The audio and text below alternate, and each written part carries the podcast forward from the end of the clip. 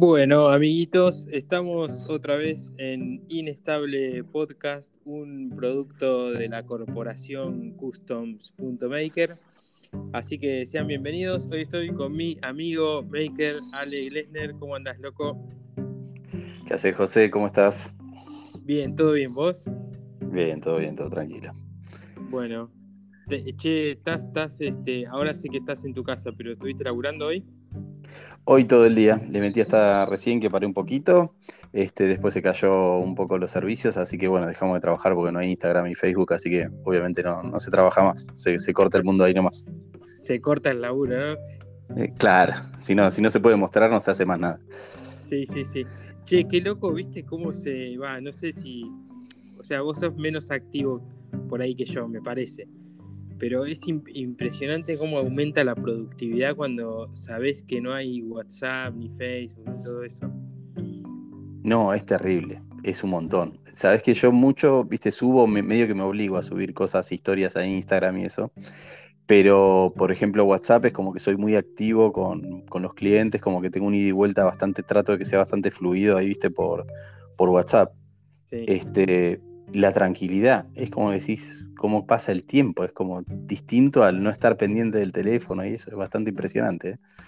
Sí, sí, está bueno. La verdad, habría que, nada, que no, no, te digo día por medio, pero cada 3, 4 días decir tipo, bueno, dejo el teléfono en casa y voy al taller sin nada. Sí, no sé si es posible hoy. Yo creo que es como una herramienta más. Creo que es parte ya de, uno. Creo que es parte de una parte del negocio. Tipo, me parece que hay clientes que si no le contestás les agarran unos ataques de ansiedad divinos, ¿viste? Están como muy, muy pendientes de que le respondas y de que, y de que estés ahí, ¿viste? Para sacarle las dudas, ¿viste? Como que tenés que calmar esa ansiedad contestando, diciendo que sea, que se va a demorar, lo que sea, pero estar medio ahí pendiente de lo que te van a decir, ¿viste? Sí, sí, mandar alguna fotito del avance, qué sé yo, todo eso. Claro, llegó la madera y le mostré la madera y ya viste como que tiene un relajo, no hiciste nada, llegó la madera. De hecho, hay veces que te, te guardás el llegó la madera para cuando te pregunten, ¿viste? No claro. la fotito cuando llegas, sino decís, bueno, listo, acá tengo la fotito de llegó la madera en el, ¿viste? El as bajo la manga. No, no, se, no se anticipa nunca, ¿no? O sea, algo que ya estás atrasado y dices, recién hoy me llegó la madera. Así que como que ya, ya venís anticipando de que viene todo medio para tri. tal cual, tal cual, te vas atajando. che, Ale, escúchame. ¿Vos sabés qué me pasa cuando voy a tu taller? Me pasa que vuelvo como full metálica, ¿viste? Como que vuelvo torno, fresadora, cosa pesada, grandota. Vuelvo como que quiero tener una tornería. Me pasa eso cuando vuelvo de tu taller. Y eso tiene una sola explicación. Es el olor a gasoil de limpiar las máquinas. Sí, no, es eso, sí. Eh, activa la memoria emotiva y te lleva a la escuela técnica y, ahí está. Pero esto, esto del olor a gasoil, yo descubrí que es el olor a gasoil. Porque después cuando no voy a hacer por, por algo, poner si me tomo una semana para algo como de vacaciones, vuelvo y el olor a gasoil te pega un cachetazo cuando entras. Yo después el resto del año no lo huelo directamente, pero si me alejo un poquito de la situación, es la baranda gasoil, decís, ¿por qué tanta baranda gasoil? Pero sí, es el, yo creo que son los aromas, más que, más que el gozo, más que el, entorno y qué sé yo, el aroma creo que te, que te, lleva a tornero. Sí, sí, che, vos sabés que yo en la secundaria tenía mi, que pasaba más tiempo, tenía un taller de motos. Eh, toda la familia corredores de motos, ¿viste? Él corría en Speedway, él y el hermano. Eh, y me acuerdo que era, era el olor a nafta, el olor a nafta en la ropa, tenían esas bateas, ¿viste? Donde limpiaban las piezas. Y las limpiaba con nafta, este, todo en nafta. todo con nafta, todo con nafta. Y, y, cuando voy a la estación de servicio, como que hago y me lleva a, estar tomando mate a la tarde ahí, horas y horas de tomar mate ahí en el taller. Qué lindo esos talleres, boludo. Pero es muy del interior esos talleres, ¿te diste cuenta? Acá no conoces un taller de Speedway, por ejemplo. Y son como deportes que en el interior y cosas así como que son muy activos, ¿viste? Como son parte de, la identidad, ¿viste? De todos. Eso, los cuartos de milla, los las cupecitas, la carrera de cupecitas, claro, todas esas cosas. En Buenos Aires no hay tanto, pero en el interior es como que hay una recultura de eso. Y los talleres son re de eso, ¿entendés? Porque la gente labura, debe laburar de su laburo un 20% de lo que labura en esos talleres. Sí, tal cual, tal cual. Y vos sabés que, el, por ejemplo, el Speedway acá hay, hay todo como una región, los midget también, todo, todos eso, esas carreras de, vehículos chicos, digamos. Hay toda una región que es parte de La Pampa, provincia de Buenos Aires, Balcarce, este, Pigüé, Torquins, Bahía Blanca, todo el sur de la provincia de Buenos Aires como muy fierrero para ese lado, ¿viste? No sé por qué. Sí, pero es por zonas, ¿viste? Santa Fe, Entre Ríos, tenés que son, son más fierreros del auto grande, ¿viste? Del TC y todo eso. Sí, sí, sí, sí, sí, sí. Sí, acá, viste, es como que está el cuarto de milla del auto chiquito y qué sé yo, pero que no tiene difusión. tampoco habría dónde hacer, no me imagino dónde hacer una carrera de Speedway. Si me pongo a pensar dónde te podrías hacer una carrera de Speedway acá, sería todo una historieta. Este, pero bueno, hay motocross también, hay mucho motocross acá también. Ahí parece que no, pero hay, hay actividades que como que no le damos bola, pero la verdad que son bastante fuertes en el, eh, en el mundillo. Y los talleres son nada más. Los viernes a la noche hay como una actividad, hay zonas de talleres que los viernes a la noche es todos los churengos a la vereda y pasás y están todos churengueando ahí con. sí, sí, Que tengo que perder la vergüenza y empezar a hacer azar acá, azar en la vereda.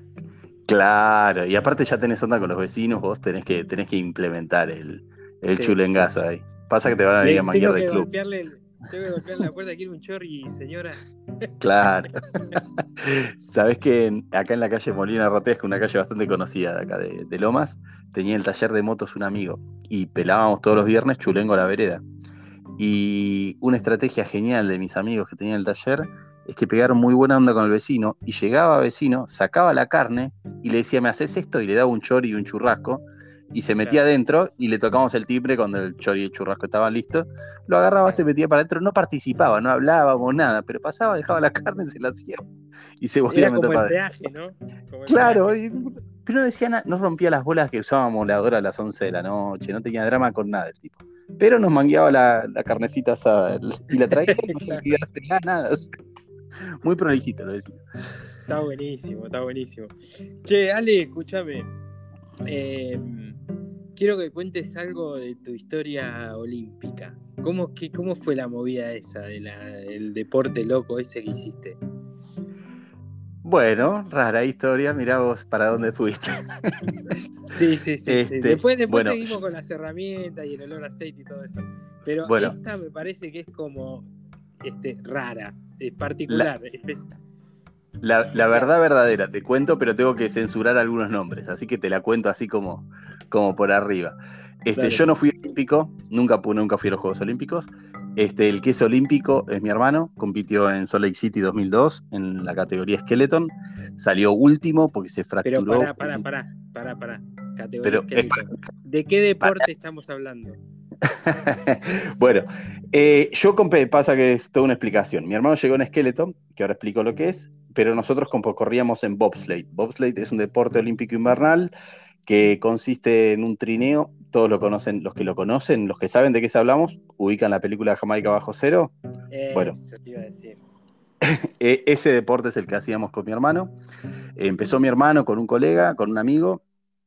El amigo lo dejó de Garpe eh, un día antes de que empiece la escuela de pilotos. Y nada, me llamó y me dijo, te tenés que tomar un avión hoy y tenés que estar en Austria mañana porque empezamos una escuela de pilotos. Y me tomé el avión a las horas de que hablé con mi hermano. Estaba en Austria, no sé, un día después ya estaba en Austria, en, en una escuela de pilotos para países sin pista, que mi hermano, nada, mi hermano tiene habilidades distintas. Este, y consiguió, nos consiguió hotel, la escuela gratis y nosotros teníamos que alquilar un trineo. Era todo lo que había que alquilar. Así que alquilamos un trineo y hicimos la escuela de pilotos con el verdadero entrenador de la película Jamaica Bajo Cero. El tipo que de verdad. escúchame, Ale, es, la película. O sea, estás contando como si fuera la película, pero Argentina Bajo Cero sería la, y eh, creo que es la primera vez que cuento en público esto. O sea, te lo conté a vos alguna vez o lo cuento en privado a mis amigos, pero nunca hablé público de este tema de ninguna manera. Es algo, tengo retabú, no sé por qué no hablo del tema, pero no, no hablo del tema. pero sí, fue medio de película, todo era medio de película. Yo me acuerdo, estaba colocando con mi amigo Ariel, que estuvo, es el de las rastas, que estuvo un día, un viernes de Forja. Estábamos colocando machimbre en la casa de mis viejos, que estábamos haciendo una changa. Yo le ayudaba, era el ayudante de él y cobraba por eso y nada, estaba trabajando con las manos como hago ahora. y al día siguiente me fui a Austria una semana a un hotel de la puta madre. Qué loco. Y hice la escuela de pilotos, me recibí de piloto, soy piloto matriculado, ya ahora mi licencia ya no tiene validez, ¿no? Pero estamos, pensá que estamos en el año 98. Lo cual es re este útil ser piloto matriculado de eso, ¿no?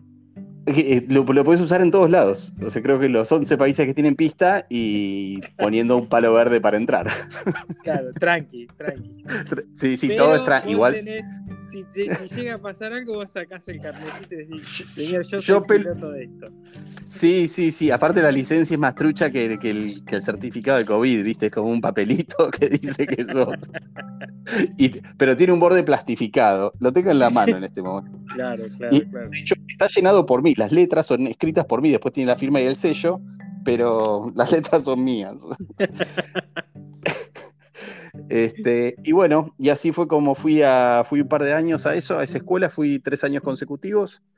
Este, no llegamos a competir, eh, era muy, muy caro, todo es muy caro. Imagínate un, entrenador copado, una temporada te cobra 300 mil euros, la temporada es de noviembre a, febrero. Mierda. Solo un entrenador, o sea, trineos, hay trineos de lo que te imagines. Este, pero bueno, fuimos ahí, qué sé yo, mi hermano tiene facilidades para conseguir cosas distintas y en la misma pista se practica un deporte que se llama skeleton, que es en la misma pista vos te tiras con un trineo de 10 centímetros de alto con la cabeza, eh, panza abajo con la cabeza hacia adelante. Y ese deporte se llama skeleton, es un deporte olímpico invernal y mi hermano llegó por, eh, por una clasificación vía challenge para Salt Lake City 2002 y compitió en los Juegos Olímpicos. Mi hermano es olímpico, es, él es oficialmente olímpico. Sí, a, qué hora, a, qué hora, perdón, a qué, a qué velocidad vas cuando en ese, en ese deporte? 150 kilómetros por hora más o menos es la velocidad. ¿Y te vas de cabeza? Sí, yo soy piloto también de esa. Fui a dos escuelas de, de skeleton. De hecho, soy mejor skeletonista que soy bobsledder. Este... Sí, boludo, mamita, ¿cómo, o sea, no ves nada, o sea, ves blanco. Todo ves, todo es. es eh, parece que no, eh, pasa que el cerebro trabaja distinto, todo trabaja distinto. Si, pues, si pueden chusmear en la pista de Eagles en Austria, es una pista que tiene un rulo. Es una vuelta de 270 grados que da y nada, ahí la fuerza G es tan fuerte que la que el casco se te pega al hielo y vas arrastrando, arrancando hielo con el casco porque no podés levantar el cuello del piso de la fuerza centrípeta que te tira la cabezota, así aparte con mi cabezota, vos viste lo que es mi cabezota. Sí, sí, sí. Este... Por eso agarraba más velocidad. Este, pero, pero es muy interesante cómo, cómo, cuando empezás a agarrar la curva la podés agarrar bien, porque uno piensa que no tienen. Ah, el skeleton tiene. Eh, los dos tienen una particularidad muy grande. Vos cuando vas derecho con el trineo, eh, el esquí va patinando en el hielo, no controla absolutamente nada. Pero cuando la fuerza centrípeta lo aprieta contra la pista, empezás a tener dirección. O sea, vos no tenés control de la dirección hasta que la fuerza centrípeta te, te empuja contra la pista. ¿Me explico? Entiendo, em, empezás como a tener grip, digamos. Empezás a tener grip cuando empieza a agarrar la fuerza centrípeta contra la pared. Y ahí tenés como una. Ahí podés manejar un poquito, digamos. Podés hacer como. Lo cual, lo cual es como medio antinatural, porque si voy más. Cuanto más rápido, más control. Exactamente, correctamente. Mientras más rápido tenés más control. Y aparte ya después con el tiempo como que la bajo más adelante, la aguanto un poco más arriba, hasta que no ves la luz de la salida de la curva, no la bajás, este, y le empezás a agarrar esas vueltas y ves cómo empieza a bajar el tiempo, cuando a medida bajada por bajada va bajando los tiempos, es apasionante, es enroscante. Pero bueno, hay que tener unos millones que no tengo para sostener eso en el tiempo. Mi hermano es muy habilidoso, lo hizo todo esto sin un mango, se fue a, eh, pensar, él compitió en el año 2002. Él estaba viviendo en Inglaterra y lo agarró el corralito. Eh, él vivía con guita que tenía acá en un banco y vivía en Inglaterra. Lo agarró el corralito, se quedó en Inglaterra sin un peso, o sea, sin, un dólar, sin nada. Así que cuando tenía que estar en periodo de entrenamiento. Así que fue toda una historieta, no tenía un peso, cocinaba él con harina una comida alemana que hacemos nosotros en el Spätzle y comía eso que es malísimo para el entrenamiento, pero no tenía un mango. Y el chabón le dio para adelante mal. Y llegó a los Juegos Olímpicos y con toda esa historieta la agarró un periodista de ESPN y el año de los Juegos Olímpicos, en, si está en ESPN.com la pueden encontrar esa nota, el periodista lo nombra como el atleta del año, contando toda la historia y toda la el trajín de, de, llegar a los Juegos Olímpicos con el corralito, con el día anterior de la competencia se le cae un trineo encima y le explota un dedo era todo como una desgracia atrás de otra y el chabón dijo, compito igual. O sea, me chupo un huevo ya el dedo quebrado. La historia del atleta argentino, o sea, por ahí un poco más extrema, pero nada. Claro. El, atleta olímpico argentino, ¿viste la mina que le robaron la medalla hace poco? Sí, es perder con dignidad, que es la especialidad argentina, ¿viste? tal cual, tal cual. Una, una derrota digna. Una derrota digna, claro, así como los Pumas, ¿viste? no, pero cómo batallaron. Sí, pero, pero sí, pero, pero, es muy cuesta arriba para países, imagínate en Argentina no hay pista, cada vez que queríamos entrenar o queríamos hacer algo, primero tenés que ir a Europa, o sea, ya desde el vamos era toda una historieta. Este, por suerte nos ayudó un montón de gente, por suerte hay un montón de beneficios, por suerte mi hermano es muy habilidoso para, para negociar y llegó a acuerdos BMW, por ejemplo, nos dio cascos. Tenemos cascos BMW que nos dio BMW. No pusimos como un sponsor. Nos dio cascos BMW de moto que valían a guita de hoy 1.500 dólares cada casco. Y nos dio cuatro cascos. Así. Y uno está contento porque le dan una mecha. Claro. Ah, el otro día no me acuerdo con quién hablaba, se lo conté a alguien esto. Creo que fue a Silvio de otra marca, le conté muy por arriba esto, pero con una versión resumida. Y Silvio me decía, ¿y cómo caíste acá? O sea, desde esa historia a, estar todo sucio en un taller un viernes a las 11 de la noche, ¿qué pasó? De ahí fue, todo para abajo. Este, pero sí, era como raro. Pero bueno, yo trabajaba de herrero en ese momento, así que volvía de viajes alucinantes. Y yo me acuerdo en una época estaba haciendo unos bares, así que lo dejé plantado a mi socio y amigo, el negro Ariel, y, y me fui a competir una vuelta una semana y volví a trabajar al bar. O sea, volví de herrero tipo el lunes. Por Claro, claro. El este, era... ¿viste? A cualquier estilo de vida. No, no tenía, no, se cagaba de risa, le parecía como entre, y, imagínate, era como una bizarriada, era como... ¿Dónde está tu ayudante? En Europa. claro, está en Europa. Ahora vuelves de Europa y sí, y aparte está eso, que la mitad de la gente no te la cree la historia cuando contás que te fuiste, no sé, yo me fui con este circo por lo menos cinco veces a Europa. Claro, claro, claro. Esto es, es difícil de explicar el circo de cinco viajes a Europa. No pagaste, ¿cómo no pagaste nunca nada? No, no pagué nunca, nada, la verdad. Jamás. Qué genial, este... Te quería que la contaras porque, este, porque es buenísima. Es buenísima. Sí, claro, me agarraste de improviso. Bueno, no, no, está bueno, está genial, está genial. Che, Ale, bueno, vamos a volver un poco a las, a las máquinas. Volvemos al Maker.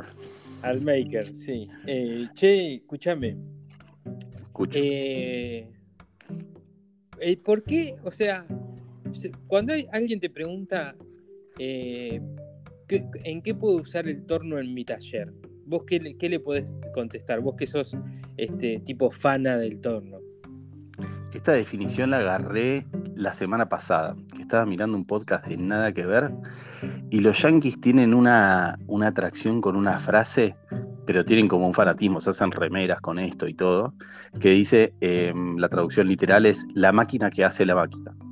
The machine that makes the machine. Y están como locos con esa frase. No sé de dónde habrá salido, cuál es el origen de la frase, pero están como locos y tienen remeras y tienen todo eso. Y para mí el torno es ni más ni menos que eso. Es la máquina que hace la máquina. Vos con un torno podés hacer lo que se te decante. O sea, no, no hay parte de máquina o de rubro, no existe rubro, que lo que uses no tenga dos grados de separación con el torno. claro. Todo, lo que con todo el universo que conocemos no tiene dos grados de separación con un torno.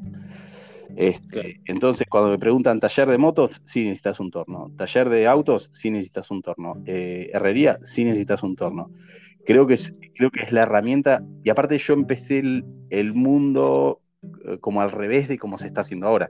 Vos, por ejemplo, empezaste con, no, no, no sé si empezaste con herrería o carpintería, pero herrería, carpintería, y que en algún punto llegaste al torno. Yo la primera máquina importante que me compré fue el torno.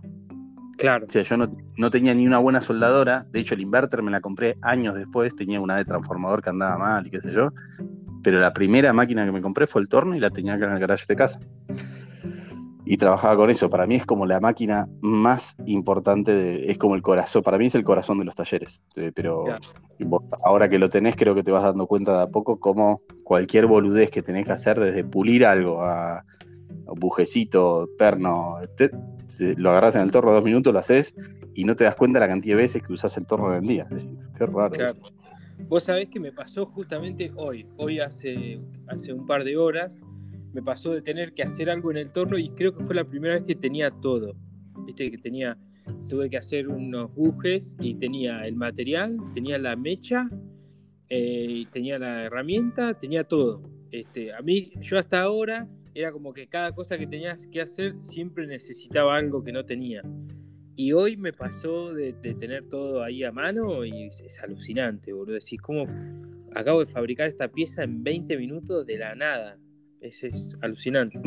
No, y no solo de la nada, sino que después ya va a llegar un punto donde te perdés las cuentas, decís, cheque al pedo tengo el torno, decís a veces, pues decís, no un trabajo en el que cobres directamente del torno, que por ahí no, no monetizás el torno directamente. Y después te pones a pensar, hiciste 500 pelotudeces en el largo del mes. Te habría que anotar la cantidad de cosas que uno va haciendo en el torno por mes. Este, y cuando a medida que te vas equipando, ya viste el tema, lo que te contaba, más caro que el torno muchas veces. Este, eso se va a dar con el tiempo, de que no vayas necesitando herramientas y eso para usarlo.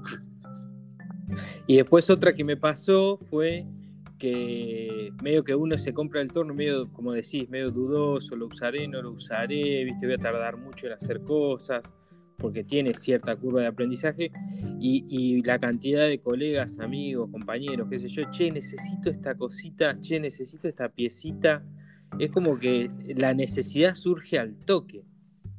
No, el tema es que si te abre la posibilidad, o sea, tenés el, acceso, porque ahora se nos acortó tanto. Antes había tornerías en casi todos los barrios. De alguna manera se fue muriendo eso y a vos se te acaban las opciones de manguear o decir, lo puedo mandar a hacer y no comprar un repuesto, o no esperar un repuesto. ¿Entendés? Este, y el torno corta esa posibilidad. Hace poquito subí de un engranaje de una, de una cepilladora. El pibe no sabía qué hacer, me dijo, no, no sé qué hacer, no sé conseguir el repuesto, no sé qué hacer con esta máquina. Y hice el engranajecito, viste, todo. Y nada, es un mundo, para mí es un mundo alucinante. Es un mundo, pasa que es una curva de aprendizaje larga, viste, como que yo todavía me queda por aprender, yo siento que algo sé y, también soy consciente de todo lo que me falta aprender, es como que la curva le falta una bocha todavía a esa curva de aprendizaje. Sí, a mí, a mí lo que me, parece que es, es como, como algunas otras este, oficios o qué sé yo, eh, o, digamos temas, es que son de esos temas eh, como la música, por ejemplo, esos temas que cuanto más escuchás te das cuenta que más te falta, ¿viste? Claro, tal cual. Tal, sí, bueno, es así. La tornería es 100% así. Así que bueno, che, bueno, Alexo, este, muy bueno. ¿Qué, qué recomendás vos así como para, este, para, em, em, o sea, vos, si tuvieras que volver a empezar, ¿harías el mismo camino? ¿Empezás con el torno y después todo lo demás? ¿O empezás con la mm. fresadora o empezás a soldar? Uf, eh, sí, creo, em, no sé, Está difícil esa. Eh, depende, de lo que quieras hacer, ¿no? Siempre vas a lo mismo. Siempre llegas más o menos al mismo punto. Medio cómo la podés rumbear y qué, qué tan hábil sos para lograr incursionar en el mercado en el que te querés meter. Este, hay mercados que tienen una barrera de entrada muy baja, la herrería, por ejemplo, o estás compitiendo con otro tipo que tiene una moladora y un, y una soldadora. Y ese tipo ya hace trabajo de herrería y te está compitiendo en muchas cosas de igual a igual. Y la tornería tiene unas barreras de entrada mucho más altas, pero creo que a la vez son más satisfactorias, qué sé yo. A mí me gusta más ese mundo, por ejemplo. Yo, yo elegiría otra vez el... Pero también digo que me costó mucho. Em, incursionarme monetariamente en el mercado de, la tornería, porque digamos, es muy amplio y muy grande y las barreras son muy, muy altas para ser competitivo hoy, pero muy, muy altas, millones de pesos hablando, ¿no? Este, están tan muy lejos de las posibilidades reales de tener una tornería. Sí, podés changuear y podés, hay gente que vive con un tornito y qué sé yo, y hay un montón de gente que hace una vida de eso. Este, al nivel que me lo planteé yo, era como una barrera mega, este, que yo quiero fabricar productos, ¿entendés? Quiero estar como, como metido en otra cosa, pero sin dudas siempre voy a elegir lo mismo, digamos, siempre, creo que igual, creo que te lo dije, o sea, eh, primero que lo primero que haría otra vez sería aprender a dibujar y a, y a proyectar lo que querés hacer. Y, después recién ahí orientaría por qué máquinas comprar para hacer eso. Pero para mí la herramienta más importante de mi taller, después del torno, porque lo quiero mucho, pero para mí es el K del programa de diseño. Como, como el corazón está, ahí. Es el que te. es, es la, el punto de contacto entre la cabeza y la máquina, digamos, ¿no? Es el plano. Claro, para mí es, viste, cómo, me manejo, vos ya viste cómo, cómo opero en el taller. Eh, si hago una bandejita, tiene un plano. No importa lo que sea, tiene un plano. No solo porque necesite el plano para hacerlo, no. Queda documentado, queda guardado en una carpeta, sé que puedo acceder en cualquier momento a eso, sé que está en la compu en algún lado. Este, creo que, creo que sí, lo que sí iniciaría, lo que no, digamos, no me, no me autorreprocho de mi camino es primero a aprender el idioma, que para mí son los planos, y después mandarme a, hacer, digamos. Che, buenísimo, Ale, me quedo con esa, me quedo con esa, eh, con esa, con esa, no sé, con ese mensaje. Loco, muchas gracias por haber venido acá a Inestable eh, y nos estamos viendo en cualquier momento. Muchas gracias por invitarme, un placer estar acá y estamos en contacto.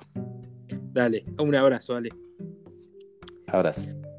Bueno amigos, este podcast se llama Inestable, yo soy José Torres, diseñador gráfico y maker y estas charlas que subo entre amigos o gente interesante eh, es el, ni más ni menos que este podcast. Si les gusta lo, que hago y quieren colaborar de alguna forma conmigo, eh, pueden hacerlo a través de mi página web, van a ver que hay una sección que se llama patrocinar este, y ahí pueden buscar la forma de colaborar conmigo. Muchas gracias por estar ahí. Nos vemos la semana que viene, amiguitos. Chao.